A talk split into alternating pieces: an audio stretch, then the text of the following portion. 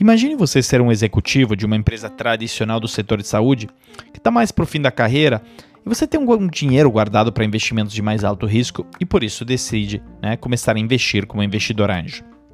Ou seja, é, coloca investimentos de porte não muito alto em startups que estão começando, aproveitando o seu conhecimento de muitos anos de mercado.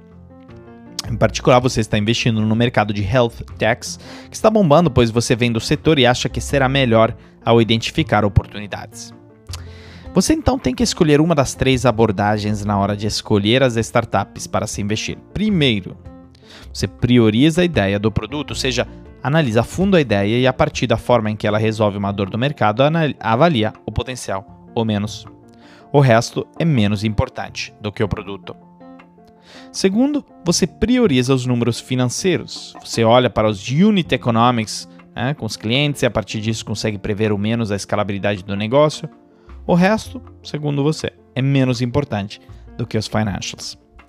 E terceiro, você prioriza o time de fundadores. Você olha para o seu histórico, seus valores, a forma como eles trabalham juntos e de como lidam com o fracasso. O resto é menos importante do que as pessoas, na sua opinião. Qual você escolhe?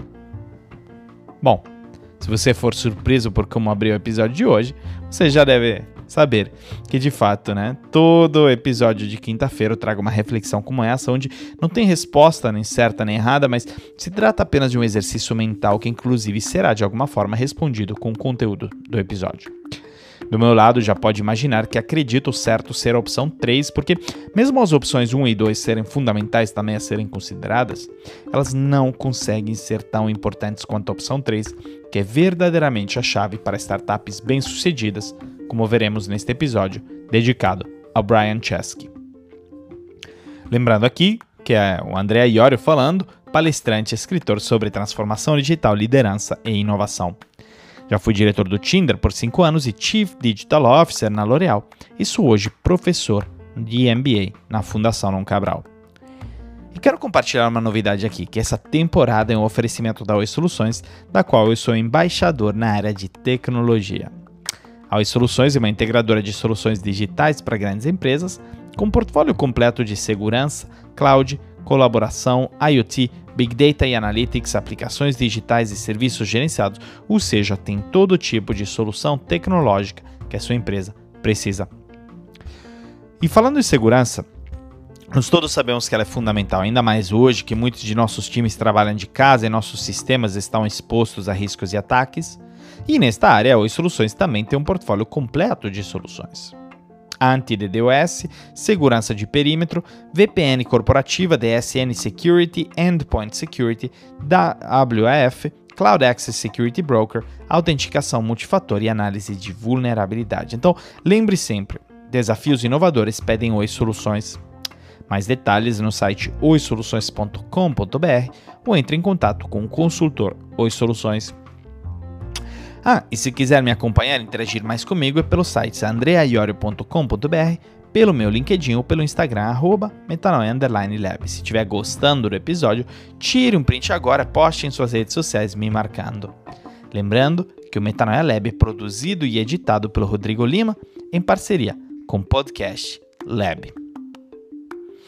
E também quero aproveitar para relembrar o nosso protagonista de hoje, que é o Brian Chesky, cofundador e CEO do Airbnb, o app de aluguel de estadia que todos vocês já usaram, não é?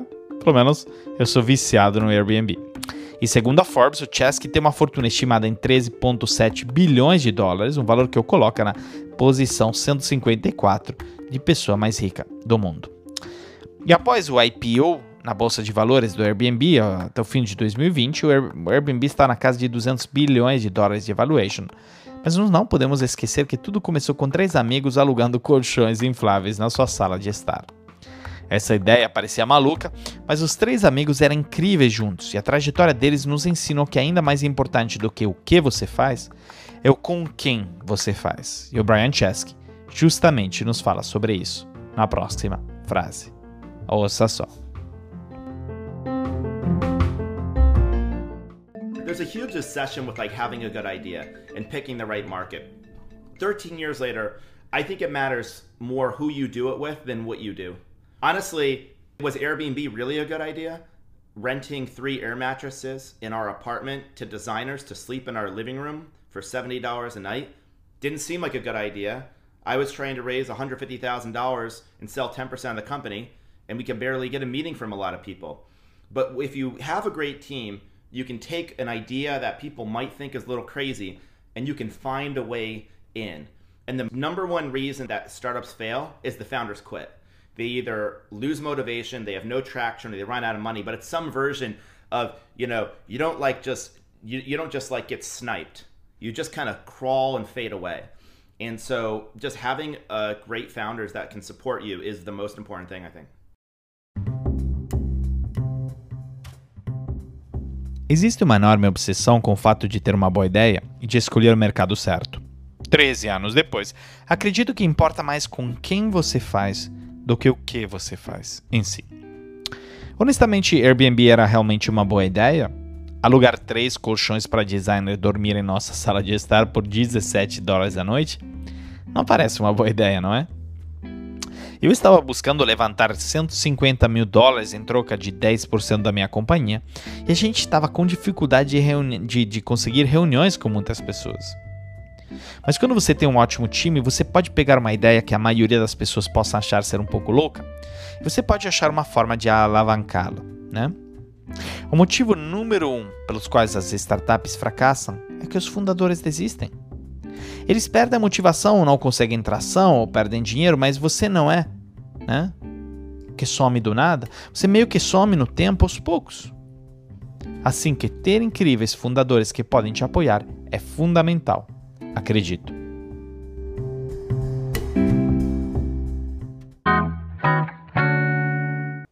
Existem muitas orientações práticas quando se trata de iniciar uma empresa lançar a sua startup, e muitas delas são baseadas em algumas crenças, incluindo que os fundadores sozinhos não vão muito longe por conta própria, que os fundadores mais bem-sucedidos sempre se formam naquele pequeno círculo das melhores escolas tipo Stanford, e que as melhores empresas são criadas por pessoas que as lançaram para resolver um problema pessoal sobre o qual elas tiveram uma visão original diferente dos demais. Essas crenças, porém, já fazem parte do passado. E não só sou eu que eu acho, mas é o Ali Tamaseb que diz, né, com base em estatísticas e dados, né, em seu novo livro que chama Super Founders: What Data Reveals About Billion Dollars Startups, né? Então, super fundadores, o que os dados nos dizem sobre unicórnios, né? O Ali estudou engenharia biomédica né, no Imperial College de London e frequentou a Business School em Stanford e fundou uma startup de tecnologia de wearables antes de ingressar no Venture Capital DC VC como investidor em 2018. E ele publicou recentemente esse livro, né, e ele, na verdade, passou os últimos quatro anos acumulando mais de 30 mil data points sobre os conhecidos superfundadores, desde a idade em que fundaram as empresas até quanto concorrência eles têm enfrentado desde o começo. E ao fazer isso, diz ele, acabou descobrindo que muitas das crenças que são adotadas no círculo de startups estão erradas. Agora, para tudo. Sei que você está se perguntando, quem são esses tais de superfounders?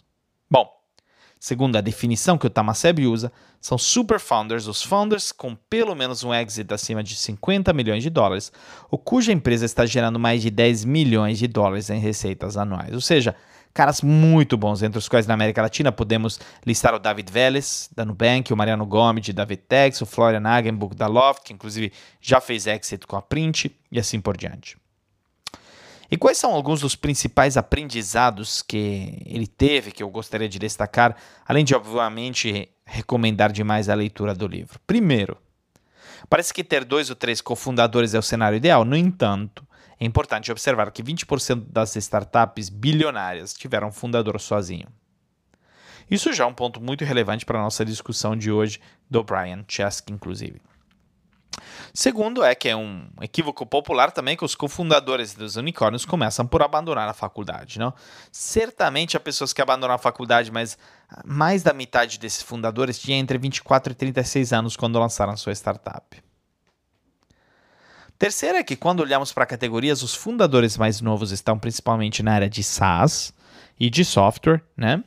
Enquanto os fundadores mais velhos estão principalmente em saúde, biotecnologia, farmacêutica ou energia. Quarto, que também a mais da metade dos fundadores tem mais de 10 anos de experiência. Na área de tecnologia, inclusive, a média é de é, 10 anos, mais ou menos, de experiência, enquanto empresa farmacêutica e saúde é cerca de 28 anos de experiência profissional. Quinto é que a maioria dos fundadores que vemos lançar startups são empreendedores de primeira viagem, mas com base em dados, mais de 60% dos unicórnios que são iniciados né, são por empreendedores recorrentes que já tiveram exits. Né? E sexto, a maioria dos super founders já estão em sua segunda startup. Muitos foram fundadores por dois, três anos antes, alguns fundaram várias startups e as lideraram por mais de 20 anos. Para muitos deles, seu primeiro ator segundo lançamento, fracassou.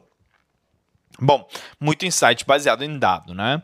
Esse livro é muito bom, eu recomendo demais, é, de fato, a leitura, mas eu queria particularmente listar os maiores insights, porque ele nos ajuda a entender melhor o conceito de que o mais importante é com quem você faz, do que você faz. E vamos entender essa frase um pouco melhor.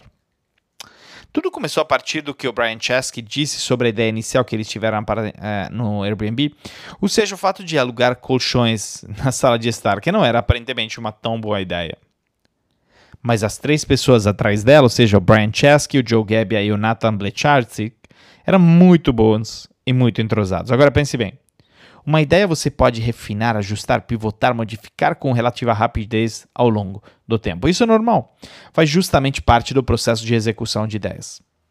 Mas será que você consegue desenvolver, né, mudar as relações, jogar química no grupo de fundadores para que eles magicamente transformem sua forma de trabalhar juntos? Aí é bem mais difícil, né? Ou seja, ideia você pode mudar com relativa facilidade, mas o grupo de fundadores não. Por isso é muito mais importante ser assertivo na escolha dos cofundadores do que da ideia em si. Porque pense bem, se você tiver uma boa ideia, mas cofundadores ruins, ela dificilmente vai dar certo, né? Mesmo que você seja o primeiro a fazer com que a ideia seja excelente. Ao mesmo tempo, se você tiver uma ideia ruim, mas um time bom, esse time bom vai transformar a ideia ruim em algo bom e bem sucedido. Você percebeu o raciocínio então do que está atrás do que o Brian Chesky falou? Ou seja, não é tanto a ideia ou até o protótipo que os fundadores têm, mas são os fundadores em si. Isso pode fazer com que, se você quiser montar uma startup, é mais importante considerar com quem você vai fazer isso do que a ideia em si. Ao mesmo tempo, nos vimos acima que não, não precisamos achar outros cofundadores sempre, já que 20% das startups bem-sucedidas têm um fundador sozinho, tá? E como melhor escolher seus cofundadores? Bom, aqui contamos novamente com a ajuda do Paul Graham e do seu Y Combinators, que nos dá umas dicas incríveis. A verdade é que não é nada fácil. Selecionar um cofundador é uma das decisões mais difíceis e importantes que você vai poder tomar em seu negócio, porque você ficará preso a essa pessoa por muitos anos. Passará por momentos bons e ruins, iguais uma montanha russa, Alguns dizem até que um casamento, mas na verdade é muito pior. Você passa muito mais tempo juntos, toma decisões mais difíceis e, em vez de criar alguns filhos, você acaba com uma dezena de funcionários. O que fazer então? Comece por você, não pelos cofundadores. Comece analisando seus valores e cheque se existe alinhamento. Você é super competitivo ou mais colaborativo? Você quer equilíbrio entre vida pessoal e profissional ou você está pensando nos negócios 24 horas por dia, 7 dias por semana? Óbvio, evite focar em valores como honestidade, integridade e qualidade, pois esses são os básicos que todo mundo quer. Concentre-se nos valores que te tornam verdadeiramente diferente dos outros. Eles devem ser quem você é, não quem você espera ser. Também, porém, tenha claro quais são as concessões que você está disposto a fazer, ou em inglês, os trade-offs. Afinal, né, nós precisamos abrir mão de algo para relacionarmos bem com pessoas diferentes. Terceiro, analise suas forças e fraquezas e a partir disso identifique quais são as características do co-founders que você vai buscar para justamente te complementar. Ao mesmo tempo, define todo tipo de relação pessoal que vai querer com eles ou ela. Você trabalha lado a lado todos os dias ou faz um alinhamento rápido uma vez por semana? Você está pegando bebida no final, no, no final de cada dia, né? Drinks com essa pessoa ou almoçando é, com a cofundadora todo mês? Qualquer um está bem desde que vocês estejam na mesma página e atendendo às necessidades um do outro. Também cheque o ego do seu cofundador. Ego pode ser um problema quando você está procurando alguém muito técnico e experiente. Porque esse tipo de pessoa pode ser brilhante, mas se tiver pouco consciente emocional, será difícil trabalhar com ele a longo prazo. Ser humilde, aberto a novas ideias e ter disposição a colaborar nas decisões é a chave para se tornar um cofundador de sucesso. Cheque também o nível de comprometimento se está alinhado com o seu. Nada contra trabalhar poucas horas, mas se você for um workaholic, não vai funcionar com alguém que às 17 da tarde vai para casa. De novo, nada contra, porque a mesma coisa vale ao contrário. Ah, e por último, tenha uma conversa clara sobre o que vocês vão fazer quando as coisas estiverem difíceis. Porque todos os negócios e todas as parcerias passarão por momentos difíceis. Dificuldade de levantar fundos, fluxo de caixa negativo, desligamento de funcionários, rescisão de contratos de clientes. Tudo isso irá acontecer e irá colocar muita atenção na parceria. Então, certifique-se de que você e o seu cofundador têm uma estratégia para lidar em tempos difíceis e sejam capazes de resistir à tempestade. Discutir esses tópicos com antecedência com o seu cofundador é um grande investimento de tempo. Porque as melhores parcerias de negócio são bem-sucedidas não por causa das alturas que alcançam, mas por causa das baixas que sobrevivem. E embora isso não te dê a garantia de achar o cofundador perfeito, dedicar algum tempo para refletir sobre essas questões irá garantir que você possa aumentar ao máximo as suas chances disso. Ah, e uma vez que escolheram os cofundadores certos, bom, é ali que você precisa cultivar essas relações, começando por focar nos seguintes três valores: comunicação transparente e frequente, ownership e senso de dono e alinhamento de visão. Além disso, tem que seguir alguns princípios operacionais para fazer esses valores viverem. Eleve seus cofundadores dando crédito para eles. Esse é um primeiro. Não ignore as melhores práticas entre eles, né? Então, os one, one for one, avaliações de desempenho, tudo isso que você faz com os colaboradores, a gente tem que fazer entre cofundadores também, tá? Dar feedback com frequência, e nas situações onde não estão em acordo, né, em desacordo, eh, tem que se comprometer né, um pouco um a flexibilizar o outro. Oferecer também suporte e apoio, e ao mesmo tempo é fundamental evitar esses padrões de fracasso que podem atrapalhar as relações entre os cofundadores, né? Então, assim como a gente tem que fazer coisas, temos que evitar outras. Evitar poder e ego, evitar falta de alinhamento, comunicação ruim, falta de competência e falta de compromisso. Né? E agora que entendemos como achar o melhor cofundador e o que precisamos checar quando ele ou ela estiver a bordo, vou pedir para você fazer um exercício prático para finalizar. Quero que você pense no seu cofundador. Se você não tiver uma startup, pode ser um colega mais próximo, um sócio, até um parceiro de vida, caso você não ache ninguém profissionalmente e se pergunte: Nos compartilhamos os mesmos valores, que não significa que tem que ter as mesmas opiniões, tá?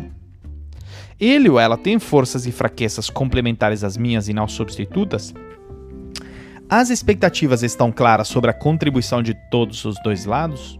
Porque é surpreendente ver como, não, quando nós temos conversas honestas, descobrimos que tomos, temos expectativas muito diferentes. E por último, está claro como iremos enfrentar situações difíceis, porque com cenários bons é muito fácil manter relações boas, mas o problema é quando as coisas pioram.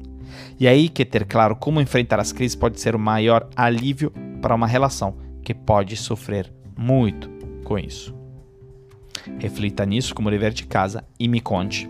Qualquer ideia, dúvida, comentário ou até mesmo reclamação, é só entrar em contato pelo site andreaiorio.com.br, pelo Instagram arroba metanoia_lab ou por meu LinkedIn ou Instagram. Lembrando também que este episódio é um oferecimento da Oi Soluções, a integradora de soluções digitais para a sua empresa então lembre sempre, desafios inovadores pedem Oi Soluções. Entre em contato com o consultor Oi Soluções e saiba como o portfólio de segurança, cloud, colaboração, IoT, Big Data e Analytics, aplicações digitais e serviços gerenciados podem transformar o seu negócio. Mais informações no site oisoluções.com.br. Ah, e se você gostou desse episódio, tire um print agora, me marca no Instagram, no LinkedIn, vai ser o máximo saber o que você achou. Muito obrigado e até semana que vem com mais um episódio do Metanoia Lab.